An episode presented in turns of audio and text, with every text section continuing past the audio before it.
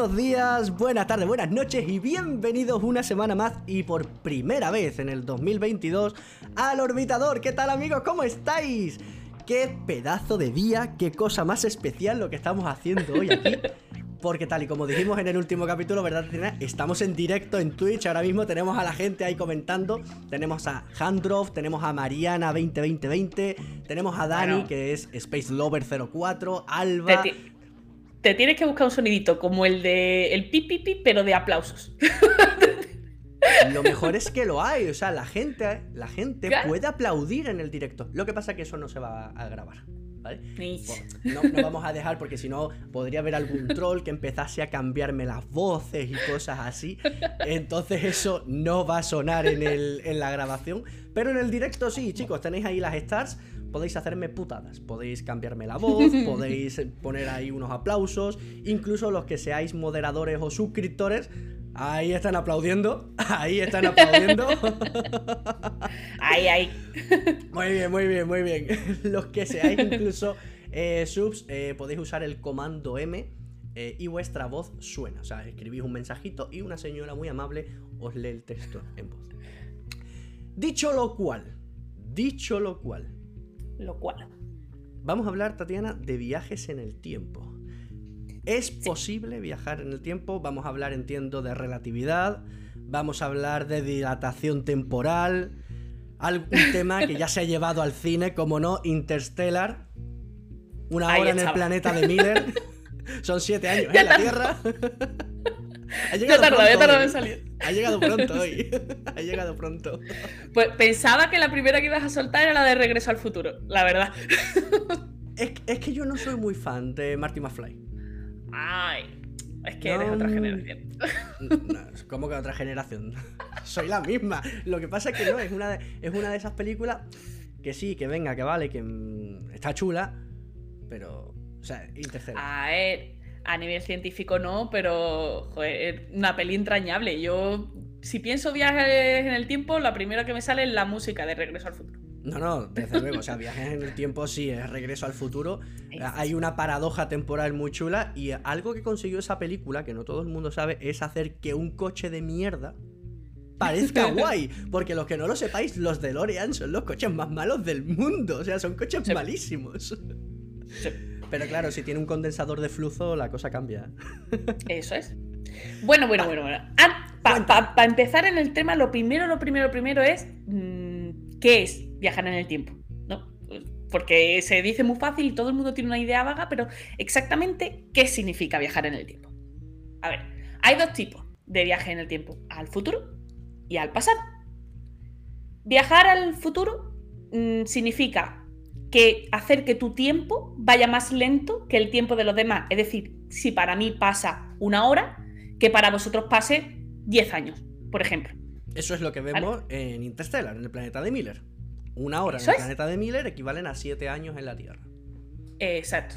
Muy bien. Eh, viajar al pasado es otra cosa completamente diferente, porque viajar al pasado es que mientras yo sigo yendo hacia el futuro en mi tiempo, termino en un momento del pasado. yo nunca eh, rebobino como las películas cuando le das hacia atrás, ¿no? Yo no rebobino, yo sigo yendo hacia el futuro y en algún momento, mágicamente, aparezco en el pasado. ¿Vale? ¿Vale? Bien, entonces, dicho lo cual, yo quiero preguntar a las personas que están hoy aquí, ¿piensan que se puede? O sea, ¿pensáis que científicamente la ciencia permite viajar en el tiempo? Yo hice una encuestita yo hice una encuestita y, hubo ahí paridad, ¿vale? Hubo paridad entre los que decían que sí, los que decían que no. Y yo creo que también es que como formulé la pregunta, porque yo pregunté, ¿creéis que es posible viajar en el tiempo? Lo que significa ir al futuro, ir al pasado. Y hubo gente que precisamente lo que dice Alba ahora mismo en el chat, o Samusito, podemos ir hacia, hacia el futuro, pero no podemos ir hacia el pasado. De hecho, nos dice Mariana, vi un episodio de Genios de Stephen Hawking que decía que sería posible viajar solo hacia el pasado. si existiera una nave con la que se pudiera orbitar cerca de un agujero negro. Vale, lo que estamos hablando es de todo lo contrario, Mariana. Así lo que haría sería al futuro. Como dice Space... no, no, no, no. Mariana me cae bien, ¿eh? Luego hablaremos, hablaremos de lo que dice Mariana. sí, sí, sí. O sea, podemos viajar al pasado, o sea, titular. Eh, sí. vale, lo que yo vengo a contar hoy es que efectivamente la idea que hay eh, generalizada, ¿no? Es que sí al futuro sí, pero al pasado no. Mm. Esa, claro, eso de eh, hecho es lo que vemos en Interstellar. El tiempo puede dilatarse o contraerse, pero no retroceder. Vale, a ver, eh, siendo completamente precisos y rigurosos, la relatividad no te impide viajar al pasado. O sea, no hay ninguna norma de la relatividad, no hay ninguna derivación que termine en no se puede bajar el pasado. No. Hmm. No, no, no, no, no. la, ciencia no te lo prohíbe. Otra cosa es los medios que necesitas para hacerlo. Porque la relatividad general no te permite viajar a la velocidad de la luz, pero no dice nada de sobrepasar la velocidad de la luz. ¿Vale? Vamos a ir por partes. Vamos a ir por partes, ya te he dado el titular. Y ahora que tengo vuestra porque atención... me, acabas de acojonar porque precisamente antes de ayer o el otro día subí yo un post a Instagram que decía, era un reel, ¿no? Que también lo subí a TikTok, que era, ¿podemos superar la velocidad de la luz? Y en ese reel afirmaba yo que no, porque para poder superarla primero hay que alcanzarla.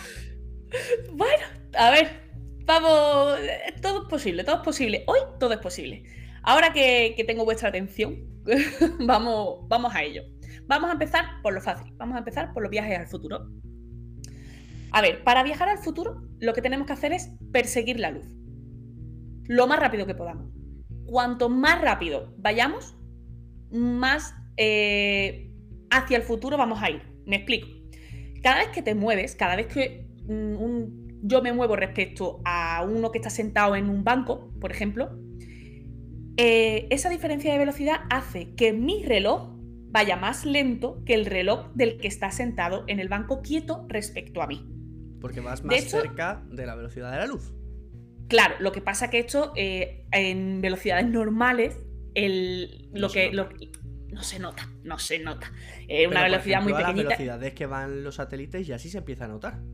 Sí, se empieza a notar. De hecho, el GPS tiene que tener en cuenta este efecto. Hay un montón de experimentos de hecho. Eh, en 1960 se cogió un reloj atómico y se aceleró a 66.000 veces la gravedad terrestre. ¿Vale? Se pegó un acelerón y había otro reloj igual, quieto, mm, en la Tierra.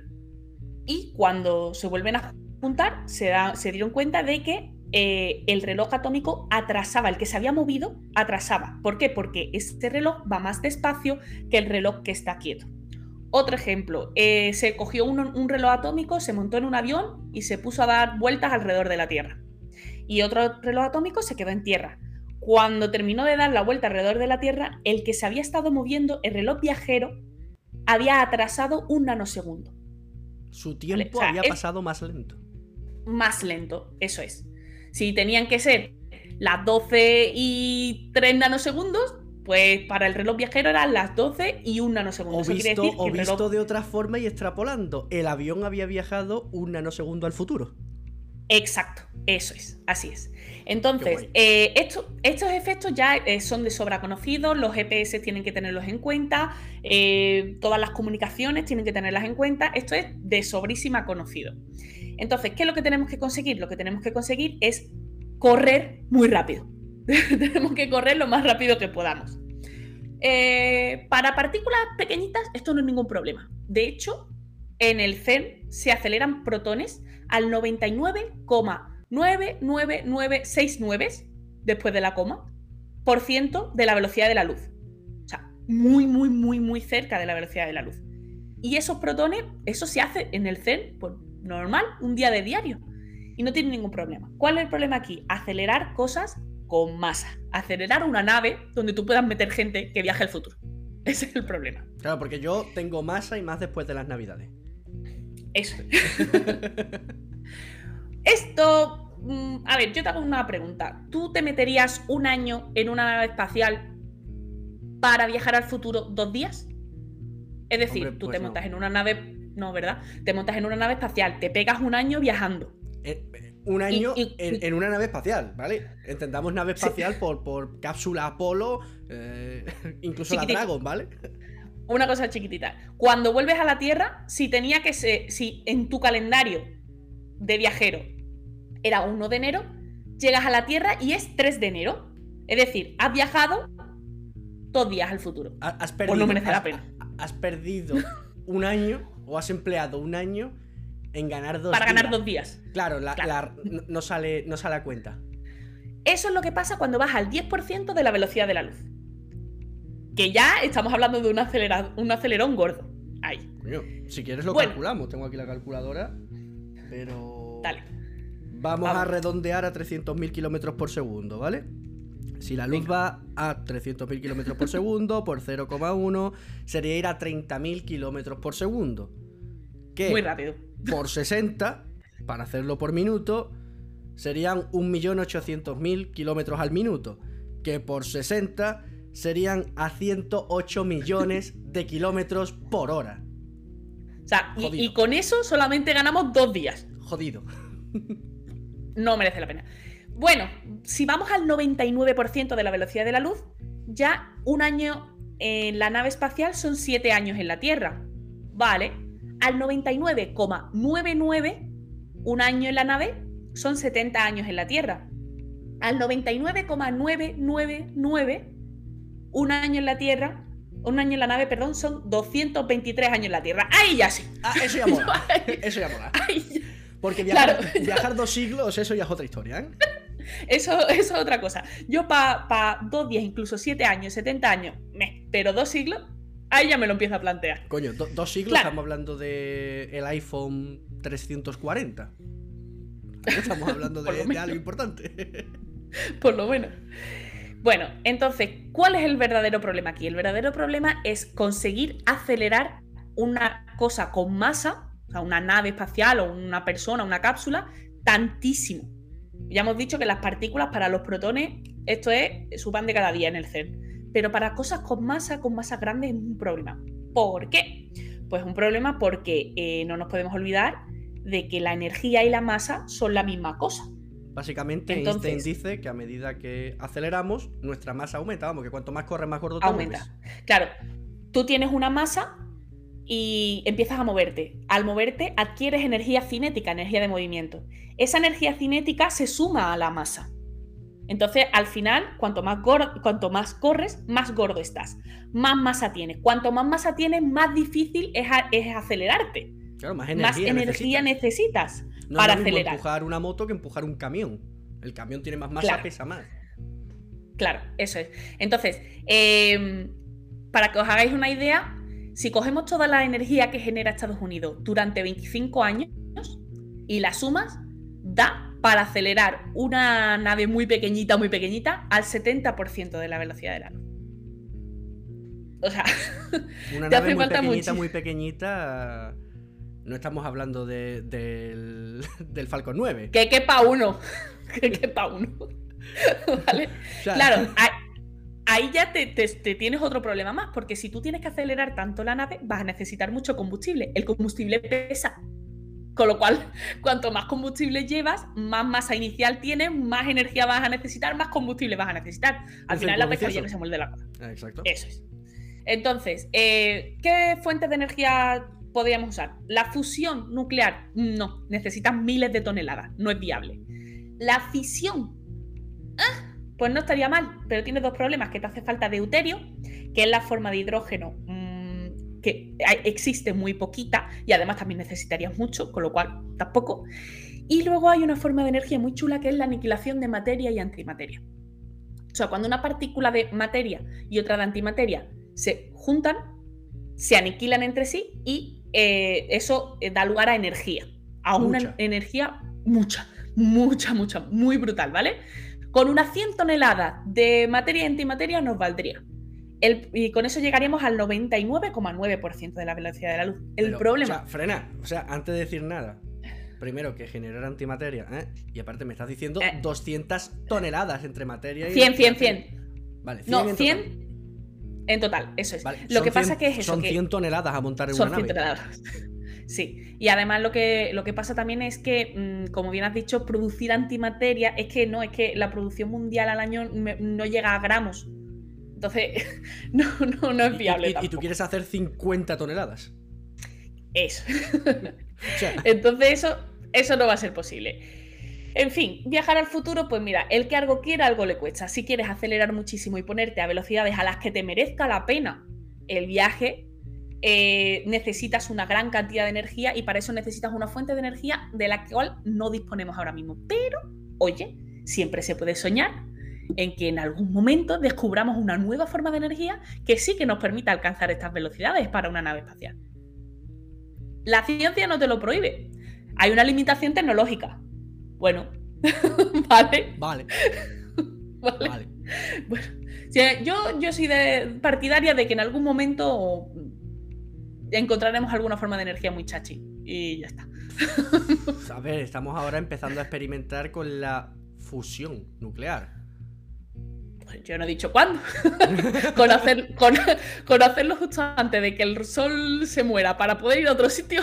Suficiente. Ahora, ahora después entraremos en las paradojas y en por qué yo pienso que es imposible un viaje al pasado. ¿Vale? vale. Pero Muy después hablamos. Aparte, de, aparte del problema de, de dónde sacas tanta energía, tiene más problemas. Imagínate que conseguimos esa fuente de energía. Imagínate que conseguimos ponernos a esas velocidades. Es que a esa velocidad una mota de polvo atravesaría la nave como si fuera una bala. Y el espacio está lleno de gas y de polvo y micrometeoritos. Eso es. Las, las moléculas de gas eh, al chocar con la nave provocarían cascadas de partículas radiactivas que serían dosis letales para los viajeros. ¿Vale? Entonces, eh, hay que pensárselo, porque no solamente sacar la energía, sino luego a ver, a ver qué recubrimiento, cómo lo haces para no morir en el vamos viaje. a quitar de la ecuación el tema de acelerarte. ¿Vale? Vamos a suponer que aprovechas una aceleración ya existente, como hace eh, nuestro doctor Cooper acercándose a un agujero negro supermasivo. No te hace falta energía porque la gravedad te está dando la energía. Sigue el problema de las partículas. Eso es. Sigue el problema de esas partículas que atravesarían la nave y de esa radiación. Así que, bueno. Eh, Cooper, Palma. Sí. Científicamente no está prohibido, pero digamos que la limitación tecnológica es fuerte y que necesitamos fuentes de energía muy eficientes y que sean capaces de aportar muchísima energía y también eh, formas de protegernos frente a la radiación.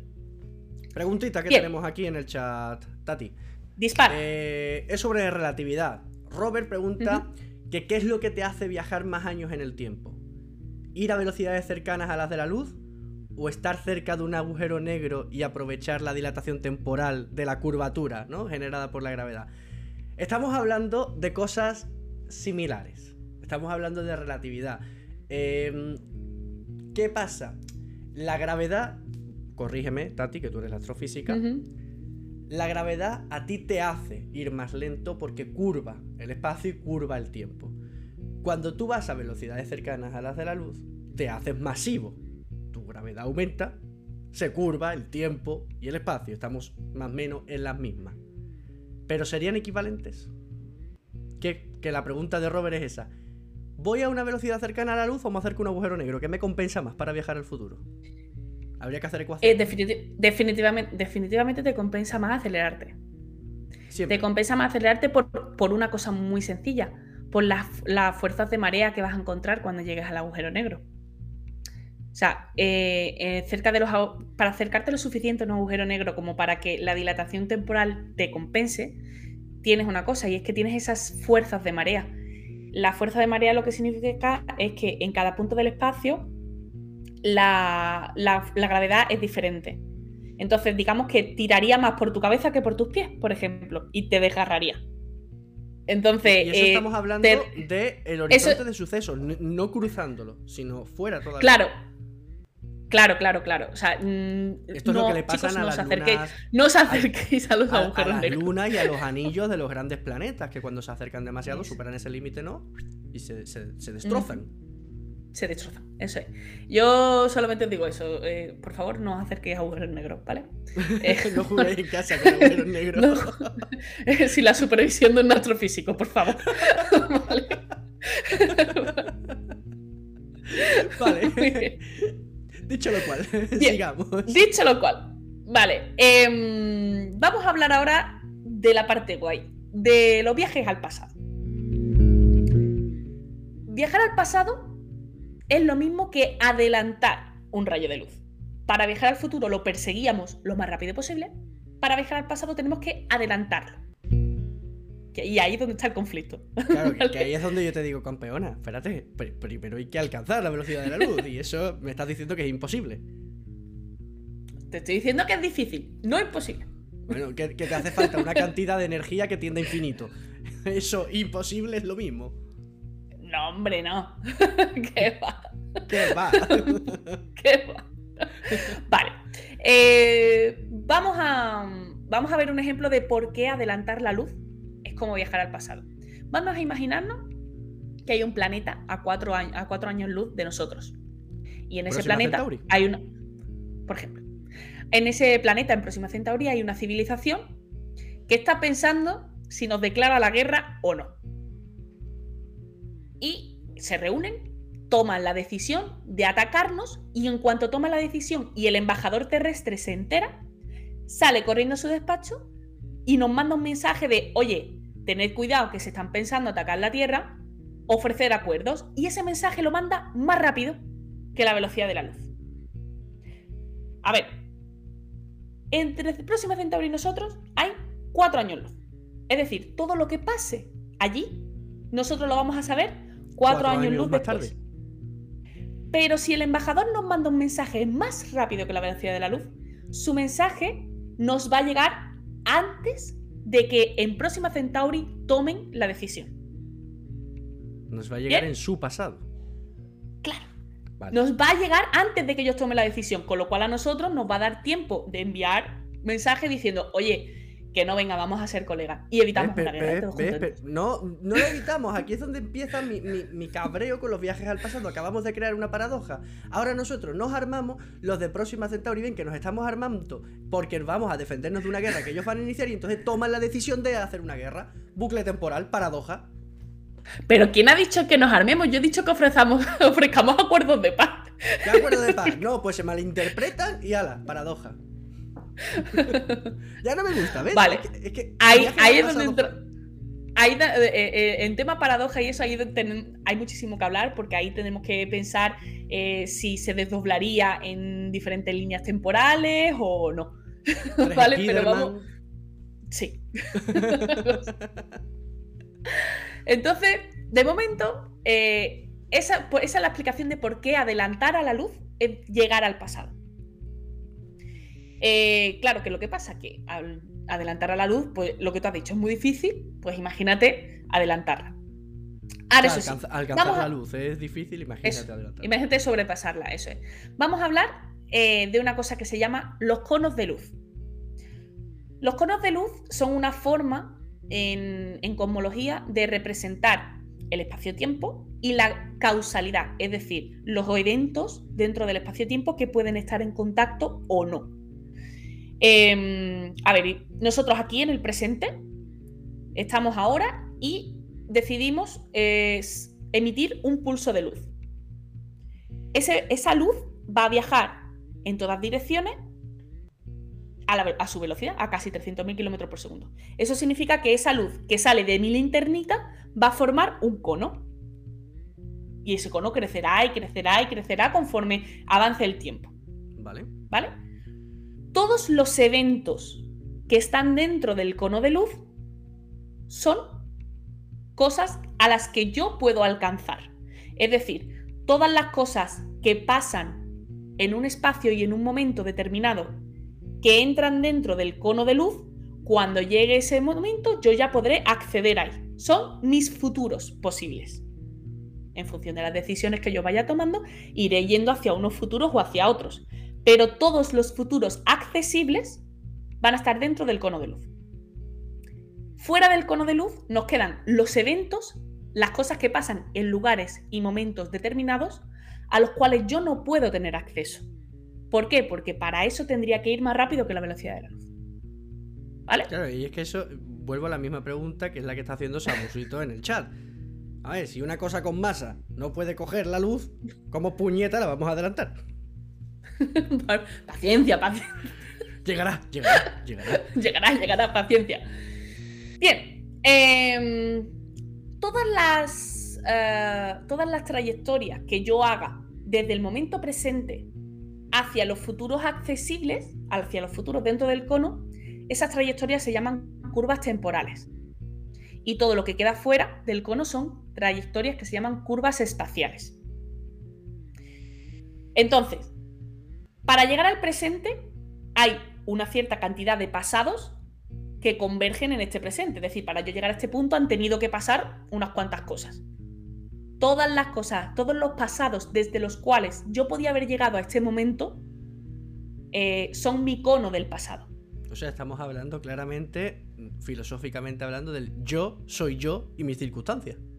Eso es. Hay muchas circunstancias diferentes por las cuales yo podía haber llegado a este punto, a este momento. El efecto mariposa.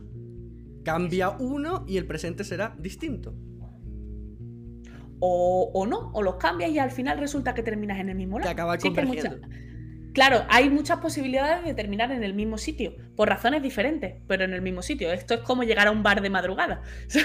Puedes llegar porque era tu destino o porque Relaciones Públicas te, te da una oferta buena. Pero resulta que estás en el bar. ¿Vale? Bien. Eh, entonces, para salir del cono del futuro y llegar al cono del pasado, yo tengo que Coger una viajar más rápido. Una, una, curva espacial. Es decir, tengo que salir del, cono de luz del futuro para entrar en el cono de luz del pasado. Vale, esto sí que es verdad que esto no se puede hacer, ¿vale? No se puede hacer. A lo menos no nosotros acelerando nosotros. O sea, tú no puedes coger una nave espacial y acelerarlo tanto que pases la velocidad de la luz y puedas llegar a un momento de tu pasado. Pero esto no quiere decir que no haya formas de hacerlo. ¿Vale? Eh, para poder viajar al pasado hay otra opción, que es hacer lo que se llaman curvas temporales cerradas. Eso quiere decir, así rápidamente, que yo, sin salirme en ningún momento del cono del futuro, es decir, sin sobrepasar en ningún momento la velocidad de la luz, voy a llegar a mi cono del pasado. O sea, estás hablando de, una, de un bucle temporal.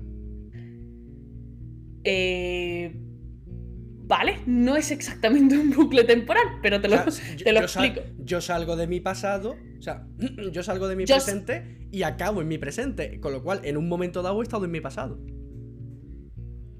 Tú siempre estás en tu presente. Tú sales de este punto del espacio-tiempo. ¿Vale? tú sales de este punto del espacio-tiempo, te vas moviendo en el tiempo y en el espacio, y hay un momento en el que apareces en un punto del espacio-tiempo anterior al punto del que partiste. ¿Cómo? Es una curva cerrada. O sea, o sea hay, ahora mismo en el chat un montón de gente y yo soy el primero. Nos está reventando la puta cabeza, Tatiana. Tranquilidad. ¿Cómo? Vamos, mira, os, voy a dar un ejemplo, ¿vale? Esto, em, esto lo propuso en 1949 Kurt Gödel. ¿Qué le pasaba a Godel? A Godel lo que le pasaba es que él quería hacer un modelo de universo que fuera finito. Era esa, esa, época trepidante en la que la relatividad general acababa de salir y todo matemático y físico estaba sacando posibles resoluciones a las ecuaciones de la relatividad general de Einstein, que son diferentes tipos y modelos de universo. Godel quería uno que fuera finito. ¿Qué pasaba? Que los universos que son finitos, es decir, que están contenidos, que tienen una frontera, un borde, todos esos infinitos, todos esos universos, em, terminan convergiendo por, gravedad, es decir, todos esos terminan colapsando. Y eso no era lo que se observaba, ya nos acordamos de que Hubble decía que el universo se estaba expandiendo, ta, ta, ta. Entonces, ¿qué es lo que hizo Godel? Dijo, vale, si yo tengo un universo finito, con borde, pero ese universo está rotando, está dando vueltas, aparece una fuerza centrífuga que empuja la materia hacia afuera y eso contrarrestaría la gravedad. Con lo cual tengo un universo con borde que al girar consigue no colapsar. ¿Pero a qué velocidad tendría que estar girando? Ahí va la gracia. no, lo, que, lo, que te pasa, lo que te pasa es que necesitas un universo muy grande. Claro. Para esto. Que bueno, eso en principio no es problema, ¿no? al final. Tienes toda la inmensidad del, mundo. Claro, claro. Lo interesante de este universo es que eh, cuando te alejas bastante, bastante, bastante del punto alrededor del cual giraría, aparecen curvas temporales cerradas, porque la materia en rotación, como la materia deforma el espacio-tiempo, la materia en rotación hace que la geometría del espacio-tiempo cambie, que se curve, y cuando se curvan, los conos de luz también se curvan. ¿Qué es lo que tú no puedes hacer? Tú no puedes coger un espacio-tiempo plano, donde todos tus conos claro, donde todos tus conos, todos, todos los conos apuntan con el futuro, digamos, hacia arriba, ¿vale? Todos, todos, todos, lo ponga donde lo ponga. Y en ese espacio-tiempo plano, conseguir llegar al pasado. No puedes, porque el futuro siempre va hacia arriba, en ningún momento va a girar. Pero si curvas el espacio-tiempo, ese cono de luz, uno aquí puede estar apuntando para arriba, pero este ya apunta un poquito para acá. Y este otro apunta un poquito más para allá. Los conos se tuercen ya no, no todos los futuros apuntan hacia arriba. Entonces, pasando de un cono a otro, podrías hacer un camino en el que, sin salir ningún momento del cono del futuro, llegarías al pasado del primer cono. ¿Vale? Luego, luego pondré, para los que están en Twitch, pondré una ilustración donde esto se ve muy bien. A ver, eh, yo lo he entendido. O sea, me lo he Tú Lo has entendido. Me lo he imaginado. Pero la siguiente pregunta es. ¿Qué? ¿El camello cuánto cobra? O sea, porque, esto es muy gordo. O sea, dices a Musito en el chat, el tema va cargado, ¿eh? O sea, carga, carga. Yo creo yo creo que es la vez que más me ha reventado la cabeza y mira que antes del capítulo de, de Macarena García, del James Webb, estuvimos hablando de cuántica pues y estuvimos hablando de mierdas así y, ese capítulo dolió, ese capítulo dolió, pero es que esto es muy duro. Pues, pues escúchame una cosa, eh, por eso lo estoy haciendo en Twitch, ahí tengo la pizarra y no os preocupéis porque luego escribiremos cosas. La próxima vez que digamos que, que grabamos en Twitch, que la gente se venga y si no, no pasa nada. En la capa del Hubble eh, tenéis todas las imágenes para que podáis hacer con ellas.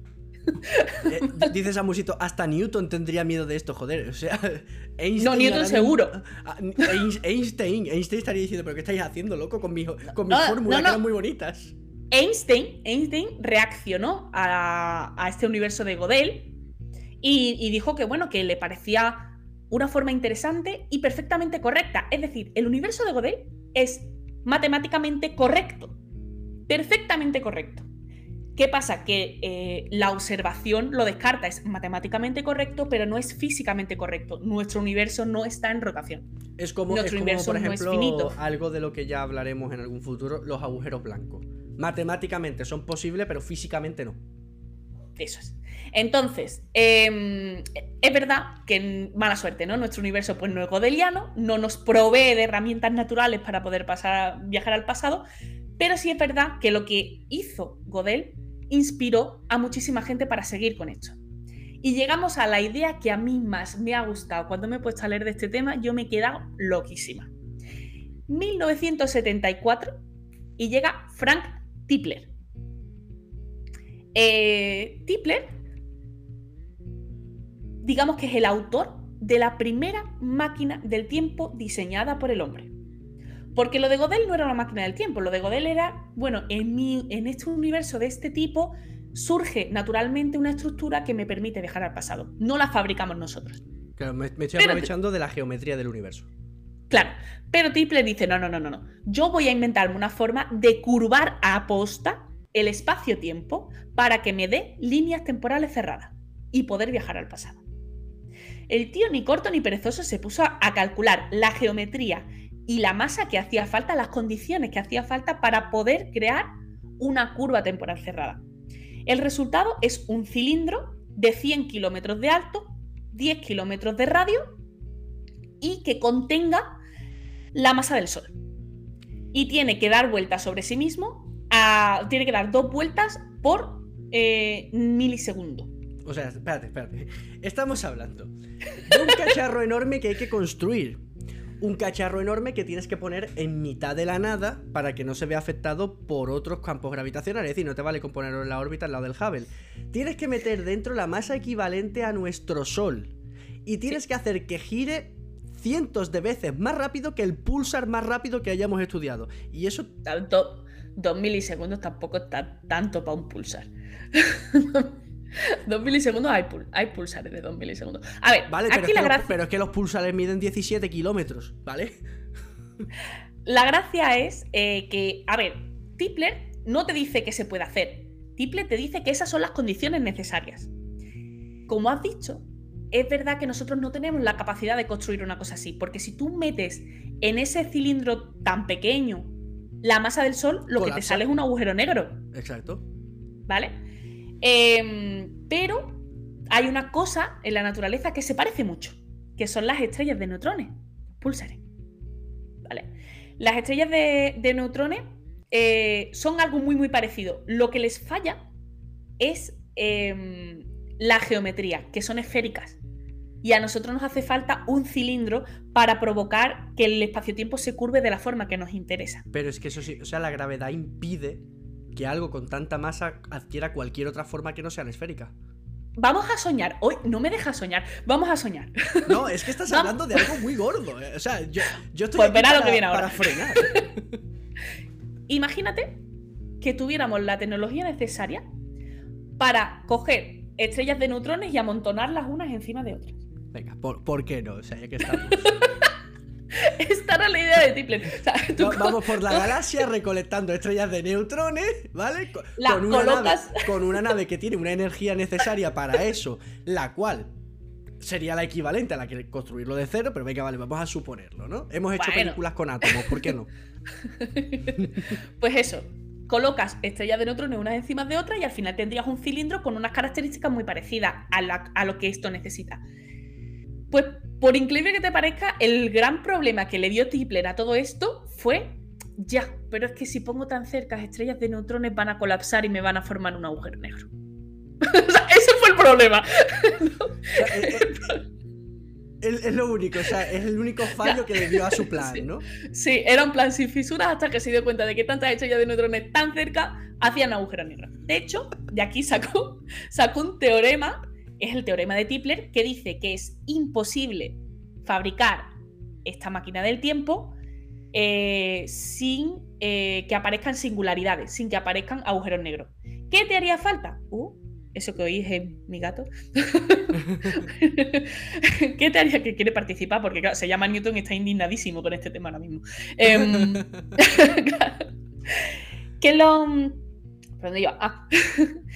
¿Qué es lo que, lo que necesitas? Necesitas eh, materia exótica. ¿Qué es la materia exótica? La materia exótica es materia con masa negativa, que producirá un efecto antigravitatorio. Igual que tenemos en. Eso sería el motor de Alcubierre. Es la, misma tecnología, lo mismo que nos hace falta el motor de Alcubierre. claro, o sea, es lo que te hace falta, la, materia exótica para los dos casos. Eh, esto es como cuando tú tienes eh, cargas positivas y cargas negativas, o tienes. Mm, polo norte magnético y polo sur magnético, que son cosas que se, digamos, se anulan, una atrae y otra repele. En, gravedad, la masa siempre suma, no tienes antimasa que repele, solamente tienes masa que atrae. Claro, era lo que yo explicaba el otro día, estaba precisamente en un directo y lo explicaba con, una botella de agua, es decir, esta, esta botella tiene agua positiva. Yo me la puedo beber y la dejaría en agua cero lo que no puedo hacer es que después de cero el agua sea menos 5. O sea, no le puedo deber agua a la botella. Eso es.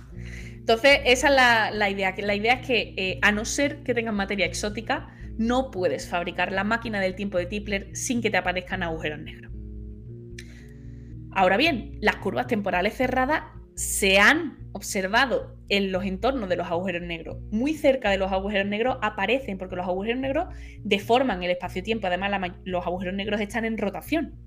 Y ya hemos dicho que una mm, gran masa en rotación deformaría el espacio-tiempo y eh, podría llegar a, aparecer estas líneas temporales cerradas, que es lo que necesitamos. Que son esos caminos. Que, esos caminos a través de los comunes. La entropía la echaría para atrás. Esa es otra. Lo, el tema de, mm, de la entropía eh, es porque tú no puedes eh, cambiar, eh, digamos, el sentido del tiempo. O sea, cuando hablamos del problema de la entropía para viajar en el tiempo, no es que viajando al pasado disminuya la entropía, sino que una de las formas de viajar al pasado sería conseguir invertirle el signo al tiempo. Si el tiempo es positivo, darle la vuelta a la flecha y que fuera negativo. Y eso sí implicaría, porque el tiempo siempre avanza hacia la dirección que aumenta la entropía. La entropía, acordémonos, para lo que seáis nuevo, es, por así entendernos, el nivel de desorden del universo. Claro, eh, esto lo, lo decía muy bien Hawking. Tú tienes una taza en la mesa, la taza se cae y se rompe. La dirección normal del tiempo es ver que esa taza se cae y se rompe. Tú nunca vas a ver que la taza se recompone y vuelve a la mesa. Porque eso sería disminuir la entropía. El, segundo principio de la termodinámica, que es que todo avanza siempre hacia un estado de igual o más entropía que el anterior, eso es lo que le da sentido a la flecha del tiempo. Entonces, eh, la forma de viajar al pasado que encontremos no puede ser invirtiendo la flecha temporal. Que matemáticamente se puede hacer, pero no físicamente no tiene sentido. ¿Vale? Entonces, hay formas de viajar al pasado que no revierten la entropía. Es decir, la, entropía sigue aumentando, lo que pasa es que tú has, seguido, claro, has seguido una trayectoria que te ha llevado a un punto anterior. has, entrado en box. Has entrado en boxes. es lo, que has hecho es entrar en boxes. Claro, eso es. Muy bien. Pues. pero espérate, o sea, Mentirosa. ¿Qué? No se puede viajar al pasado.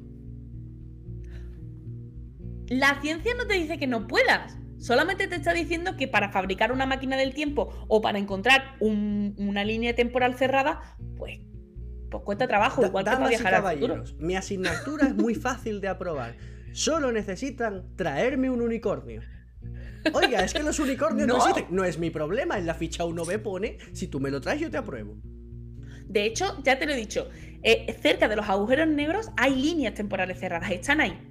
Si, si somos capaces de encontrar la forma de aprovecharlos, si somos, si somos capaces de encontrar la forma de, aprovecharlo, o somos capaces, porque esto hay más teoría. Eh, eh, tenemos también, por ejemplo, a GOT. GOT lo que dice es que se dan curvas temporales cerradas alrededor de una cosa que se llama cuerdas cósmicas.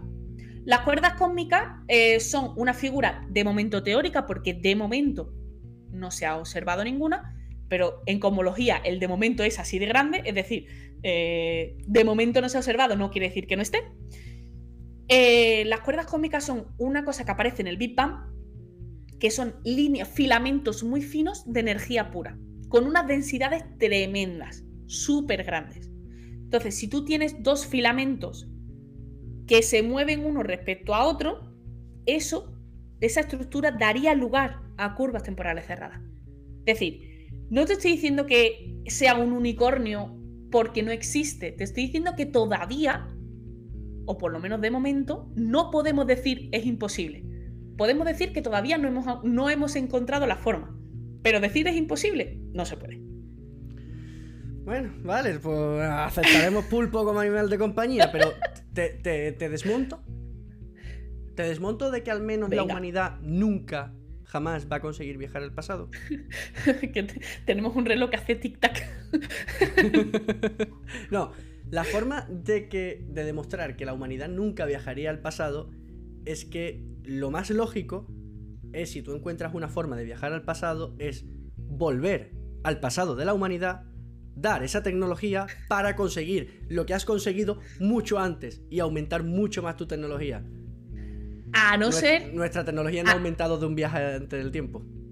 A no ser que eh, pasen cosas como, por ejemplo, en el universo de Godel, la órbita necesaria para poder volver al pasado son 100 billones de años luz. Billones. ¿Qué, te pasa? Pues que a lo mejor todavía nadie ha inventado una forma de, dormirse y entrar en criogenia para poder llegar vivo y contártelo. ya, bueno, bueno. Eh, preguntas a Musito mm, y lo de viajar a más velocidad de la luz, ¿cómo? Pues eso, pues porque no estás viajando a través del. No estás acelerando, sino que estás viajando a través del espacio a, una velocidad cercana a la de la luz, ¿no? vamos a hablar de Alcubierre. Vamos a hablar de Alcubierre. Alcubierre. Yo, yo, yo, estoy muy en contra de Alcubierre. A ver, vamos a hablar de Alcubierre, porque así vais a entender muy bien lo de viajar más rápido que la luz.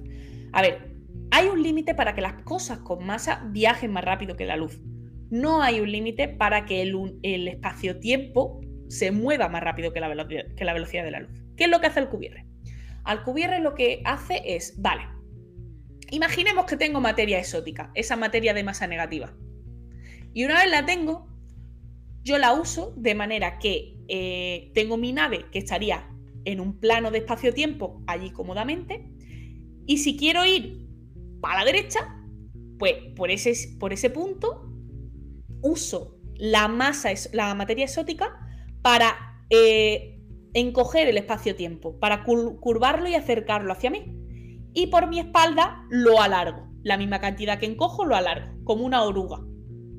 Entonces, básicamente, eh, la nave no se está moviendo. La nave está en el mismo punto. ¿Qué es lo que está haciendo? Surfear una ola de espacio-tiempo. Estás creando una, una onda gravitacional y la estás surfeando. Y la estás surfeando. Y la estás surfeando, eh, eh, claro, la onda, mm, esa, ese espacio-tiempo en movimiento, esa ola, no tiene límite de velocidad. la, la velocidad puede ser la que quieras, pero tu nave está quieta. Es que tu universo, es decir, tu espacio, se está moviendo. y tú con él a mayores velocidades que la de la luz. Claro, entonces, ¿qué estás haciendo? Estás superando la velocidad de la luz respecto a alguien que esté fuera de la ola. Pero para alguien que esté en la nave, no. o dentro de la ola, no. Claro, pero volvemos a lo mismo. Para eso tienes que deformar el universo. Para deformar el universo necesitas energía exótica. Materia exótica. Y la, materia, y la materia exótica es materia que, por definición, sería Devo materia. O sea, es que es Devo materia el universo. Bueno, bueno. Por lo menos como lo entendemos. Vamos a otra idea chulísima. Y además te va a encantar porque tiene que ver con la cuántica. Eh, esta idea es otra historia. Esa es otra historia. Esta idea la propone Feynman, el gran Feynman. Em, Feynman se da cuenta de una cosa, y es que eh, las partículas viajando al pasado son lo mismo que las antipartículas. Es decir, si yo tengo un electrón que viaja al pasado, eso es lo mismo que un positrón. Y un positrón es lo mismo que un electrón viajando al pasado y, esto, y esto es perfectamente correcto, perfectamente correcto a nivel matemático y a nivel físico. Es decir, en el CER, además se hace periódicamente, eh, se, periódicamente se, se lanzan partículas al pasado. Cada vez que tú coges un electrón, eh, provocas una fluctuación cuántica que haga que pase a positrón y luego otra fluctuación cuántica que vuelva a ser electrón, ese electrón ha viajado en el, tiempo. ha viajado al pasado. Claro, no es que lo hayamos acelerado, es que has hecho una fluctuación cuántica y es que en cuántica hay factores que no están determinados. Y este es uno de ellos. Claro, el problema de esto es que eh, vale con partículas sueltas muy bien, pero con nosotros nosotros tenemos muchísimas células, millones de átomos, ni millones de, partículas. Para yo viajar al pasado tendríamos que conseguir que todas crear una, claro, crear la misma fluctuación cuántica para todas las partículas a la vez y que todas ellas den el mismo resultado. Y luego hacer lo mismo otra vez a la inversa. Para hacer que yo sea Tatiana, anti-Tatiana y Tatiana otra vez. Claro, esa es una de esas cosas a nivel cuántico, a escala cuántica mola un huevo a, nivel cuántico es que el universo funciona con otras reglas, son suyas, la del mundo cuántico, y cuando te vienes al mundo macroscópico, pues te jodes. Es que no, las fluctuaciones. No puedes aplicarlo. las fluctuaciones cuánticas y el cómo esa fluctuación va a afectar a las partículas y qué van a, qué van a hacer esas partículas cuando esa fluctuación les llegue, es probabilístico. Eh, va a haber partículas que se conviertan en antipartículas, partículas que no y se aceleren, partículas que se degraden partículas que no lo sabes. no, lo, sabes, no, puedes ponerlas a todas de acuerdo. Dice Samusito, pero bueno, entonces lo que estarías creando es un clon, ¿no? No serías tú mismo. Eso ya sería un debate filosófico, médico y habría que verlo porque es... ¡Ah! claro, ahí, ahí entra otra cosa, y es que las partículas eh, elementales no pueden identificarse. Es decir, si tú eh, sigues a un electrón y ese electrón sufre una fluctuación cuántica que va a positrón y luego vuelve a electrón, eh, en ningún momento puedes estar seguro de que el electrón que tú seguías, tú no puedes seguir una partícula con el dedo. Porque la partícula va interactuando, va haciendo cosas y tú ya no sabes si el electrón que seguías es este, aquel, aquel o aquel. básicamente, es que básicamente, es que, no Son indistinguibles. Es que no sabemos dónde está. No, y aunque, aunque tú pudieras seguirlo, tú no puedes estar seguro de que tu electrón sea el electrón que cogiste al principio. Claro. ¿Vale? Porque no son indistinguibles, entonces no las puedes, no, es eso, no las puedes seguir con el dedo. Así que, eh, pues lo de Feynman muy chulo, muy chulo em, a nivel de partícula. A nivel cuántico. A nivel, sub, a nivel cuántico, igual que muy chulo lo de mandar partículas al futuro en el CEN, pero para cuerpitos enteros todavía no, no estamos en ello. La conclusión de esto es que, oye, yo no me cierro en banda, no voy a decir que los viajes al, futuro o al pasado son completamente imposibles, sí reconozco que es muy difícil, pero siendo rigurosos, científicamente no están prohibidos. Otra cosa es que a nivel tecnológico no podamos llegar a lo que hace falta o que no tengamos las herramientas, pero científicamente no está prohibido. Así que yo no voy a perder la esperanza, aunque hay que vivir un poquito el presente porque es lo que, lo que tenemos de momento. A ver, que, también te digo, ¿eh? que a muchos, con todo lo que está cayendo, a muchos les gustaría viajar al futuro y quitarse todo esto de en medio ya. ¿eh? ya ves. Ya ves. Vale, pues vamos a hacer un pequeño repaso al chat a ver qué nos dice la gente, porque. Fof, fof, esto ha sido. Esto ha sido duro, ¿eh? O sea, la gente que está aquí, eh, Melchor que está por ahí también. Em, dice, a lo mejor eso es lo que va a pasar cuando seamos capaces. Es porque vendremos del futuro eh, hablando de, lo que yo decía, ¿no? De, de las pruebas que no... Jodido, jodido. Eh, Boca Chancla, Boca Chancla con lápiz, dice, alguien que me explique, Ángel o Tatiana, lo de los agujeros negros. ¿Cómo es eso de que si yo me quedo atrapado en uno, alguien desde afuera me, me, vería eternamente muriendo ahí pinchado? Lo que estuvimos hablando en el capítulo. ¿Qué hacemos, Tatiana? ¿Se lo explicamos o que vaya al capítulo que lo escuché? Se lo, contamos ahora en el parón. Venga, se lo contamos ahora en el parón. Vamos a ir con las noticias. Vamos a ir con ello, vamos a seguir charlando, vamos a parar grabación aquí y seguimos grabando, ¿vale? Cuando arranquemos con las noticias. Así que para la gente que nos está escuchando, digamos, en diferido a través de eh, Spotify, Evox y a lo mejor, ya veremos, porque a lo mejor esto lo subo a YouTube. Ahora volvemos.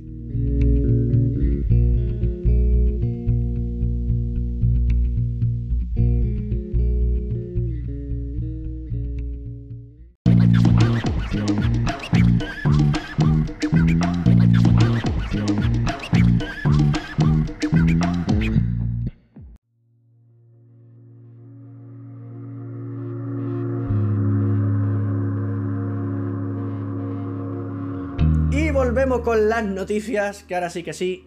Eh, empiezo yo. Dale. empiezo yo.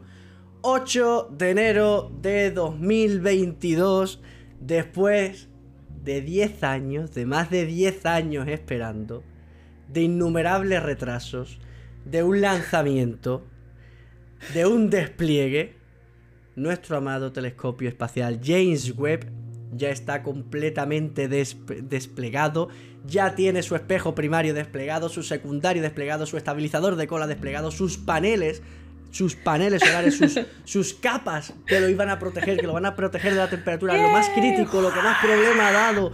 Madre mía, ya está totalmente desplegado.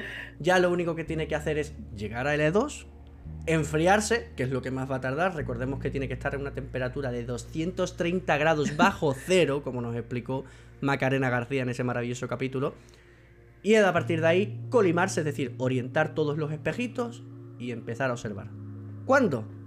Nos lo dijo Macarena García a mediados de verano. a mediados de año. Principios de verano, algo así. Aunque ya nos dijo, ya nos adelantó que no se descarta que se libere alguna que otra imagen un poquito antes de esa que vayan a estar utilizando para calibrar el telescopio. Oye, para quitarnos un poquillo, ¿no? el gusanillo, que tantas ganas tenemos de ver una y es que, de verdad, van, a terminar diciendo, mira, ahí tenéis por pesados. no, pero muy algo muy bueno es que fíjate que cuando las cosas se hacen bien, se hacen bien.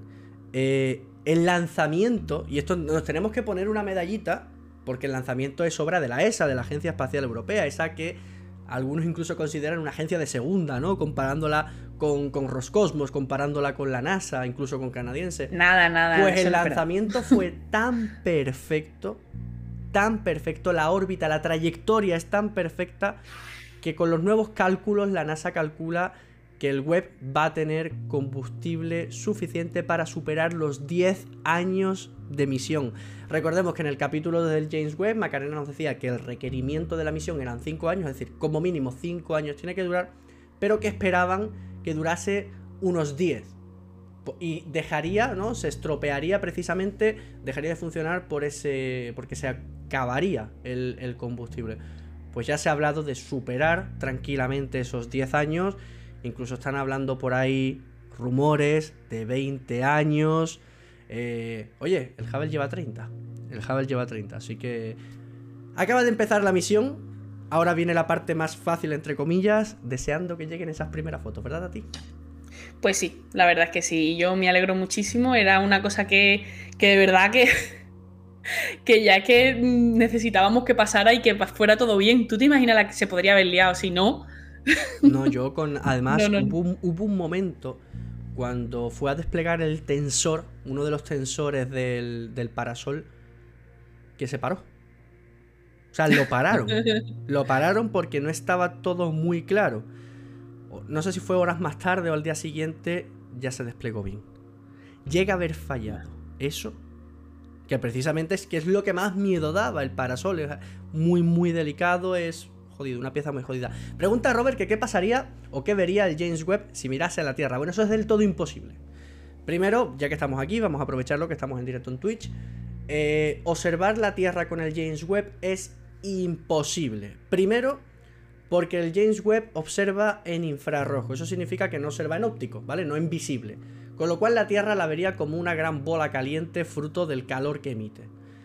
Aparte eso implicaría mirar hacia el Sol, que es una fuente de infrarrojos mucho más grande que la Tierra, con lo cual se cegaría. Y aparte, para que los instrumentos funcionen, tienen que estar protegidos precisamente por ese parasol de la luz solar para encontrarse a 230 grados centígrados. En el momento que miras al sol se pondría a 80 grados Te lo cargas. Y te lo cargas. O sea que no. El web para afuera no es, para ver la Tierra. Para ver la Tierra ya tenemos otro satélite. Básicamente te cargas el telescopio y luego si pudieras llegar a ver algo sería un borrón. Así que no, no interesa, no interesa. Pues mira, fíjate, el web, el Hubble cuando se lanzó tenía miope. Si el, si el web hiciera eso de mirar a la Tierra, se convertiría como en los niños estos que se queman la retina mirando el sol por un telescopio sin, filtro. menos mal, menos mal que, mi, que mi plataforma se llama la gafa del Hubble y no la gafa del web.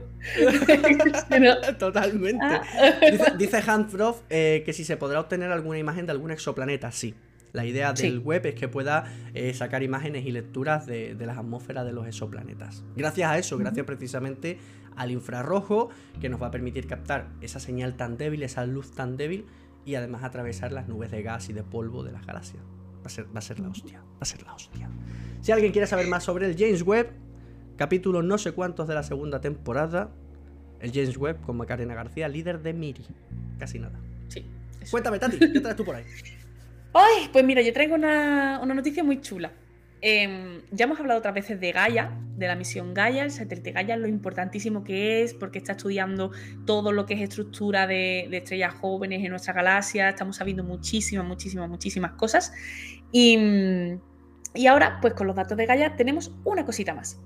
Eh, científicos del Harvard Smithsonian Center for Astrophysics eh, han usado esos datos de Gaia para eh, saber más cositas sobre lo que se sospecha que fue la última colisión que hubo entre una galaxia enana y la Vía Láctea.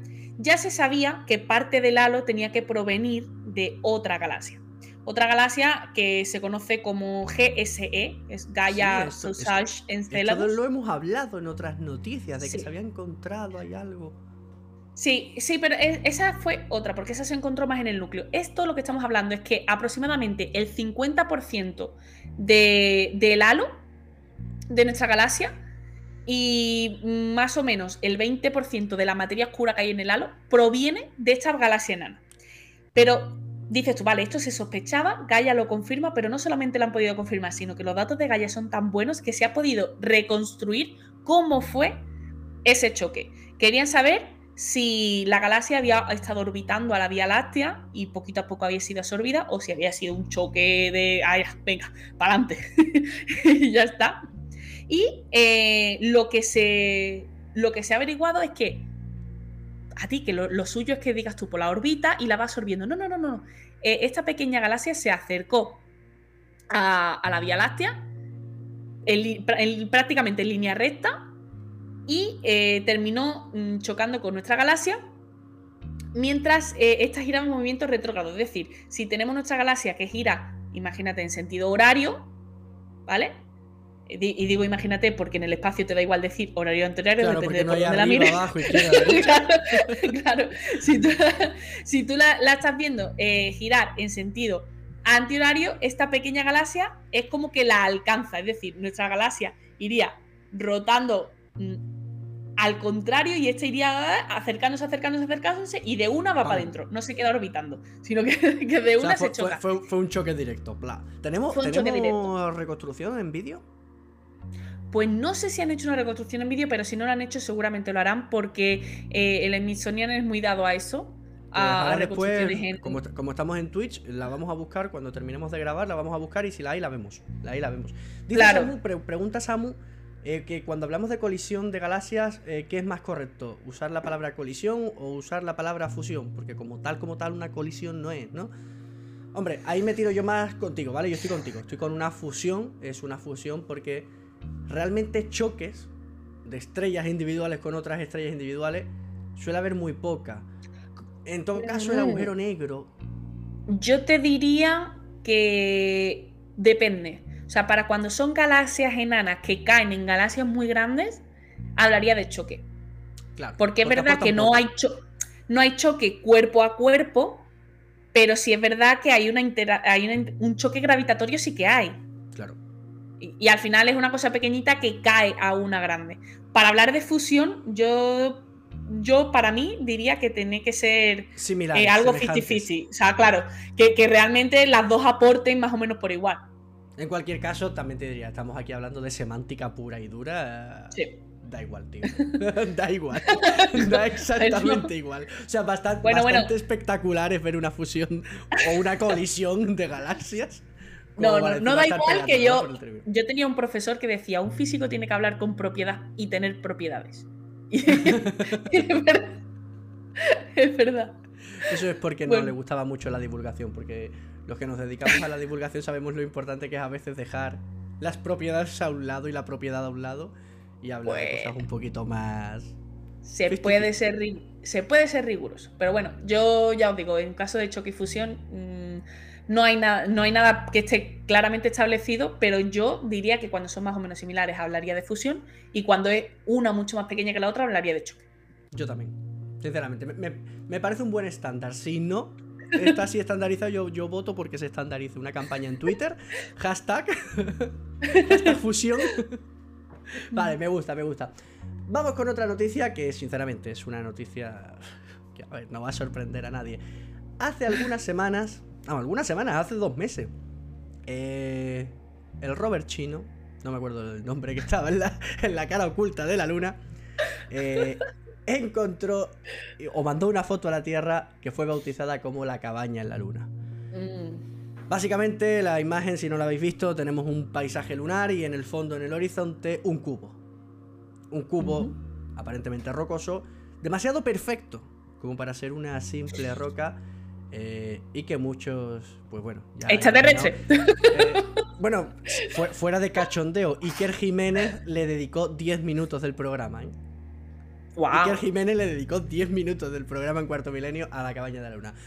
El rover eh, se ha estado acercando a ese sitio, ha tardado porque solamente se puede mover durante la luz, durante el día lunar y no precisamente durante el pleno día lunar porque se sobrecalienta. Y ya ha llegado, ha hecho una foto y para sorpresa de nadie, quizás para Iker Jiménez, una no es Más que una roca es una piedra normal y corriente de tantas que hay en la luna. ¿Qué pasa? Que en la lejanía, con el desenfoque, se puede ver lo que te dé la gana. Es una roca normal y corriente de tantas. Pues no tiene forma de, cubo ni nada de eso, ¿no? Que va, que va, que va. ni de pirámide, ni nada que dé lugar a. Que no, que no, es, una roca normal y corriente y clavadica y punto, ya está, no, no tiene más. Además, una roca pequeñita, así. Vaya, ya está, Y ya está, y por ahí diciendo, no, es una base selenita. De... Tú sí que eres una base selenita, anda, tira, tira. tira, tira. Vale, pues, oye, qué pedazo de capítulo. yo tenía muchísima ganas. Es que te lo, pero, empezar el año así, Tati. Mira, es que ¿sabes qué pasa? Que he flipado tanto leyendo y preparando el, De hecho, que ya era como necesito contárselo a alguien porque estoy flipando mucho. Realmente yo hago el podcast para poder hablar de mis fricadas con tranquilidad. Joder, pero es que ha sido jodido, ¿eh?